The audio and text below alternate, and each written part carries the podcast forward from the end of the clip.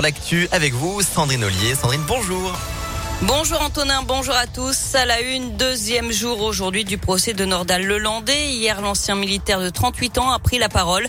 Il a avoué avoir tué Maïlis, mais il a réaffirmé qu'il ne voulait pas lui donner la mort. Il a présenté ses excuses aux parents de la fillette. Une belle prise pour les policiers de Vienne en Isère. Ils ont interpellé un individu qui transportait 3 kilos de résine de cannabis et 33 000 euros en espèces. Il voulait, euh, il roulait au volant d'un véhicule sans immatriculation et a tenté de fuir le contrôle de police avant de terminer sa course dans un arbre. Il a été placé en détention en attendant son jugement. Jour de grève aujourd'hui à Pôle emploi. L'appel de plusieurs syndicats, c'est pour dénoncer la dégradation des conditions de travail et réclamer des augmentations de salaire.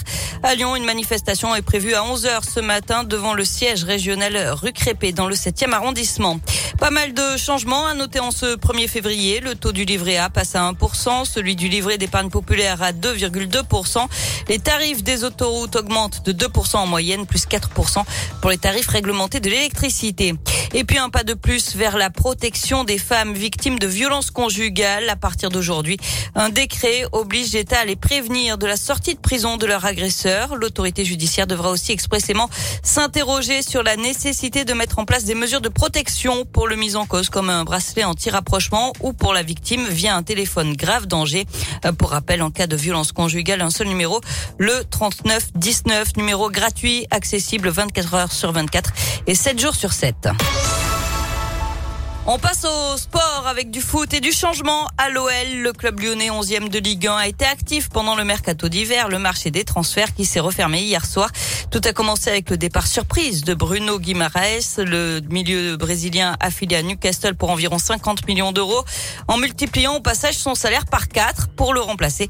L'OL a recruté hier deux milieux de terrain, Johan Paravi. Oui, d'abord Romain Fèvre, un gaucher international espoir français de 23 ans. Il est transféré de Brest pour 4 ans et demi et 15 millions d'euros. L'entraîneur de l'OL, Peter Bosch, aime ce joueur polyvalent.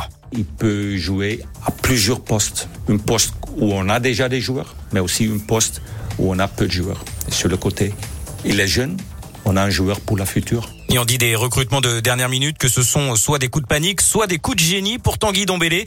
On est sûrement dans la deuxième catégorie. Le Français de 25 ans qui a déjà joué à Lyon de 2017 à 2019 revient en prêt de Tottenham et Peter Bosch espère le voir se relancer avec l'OL dans son sillage.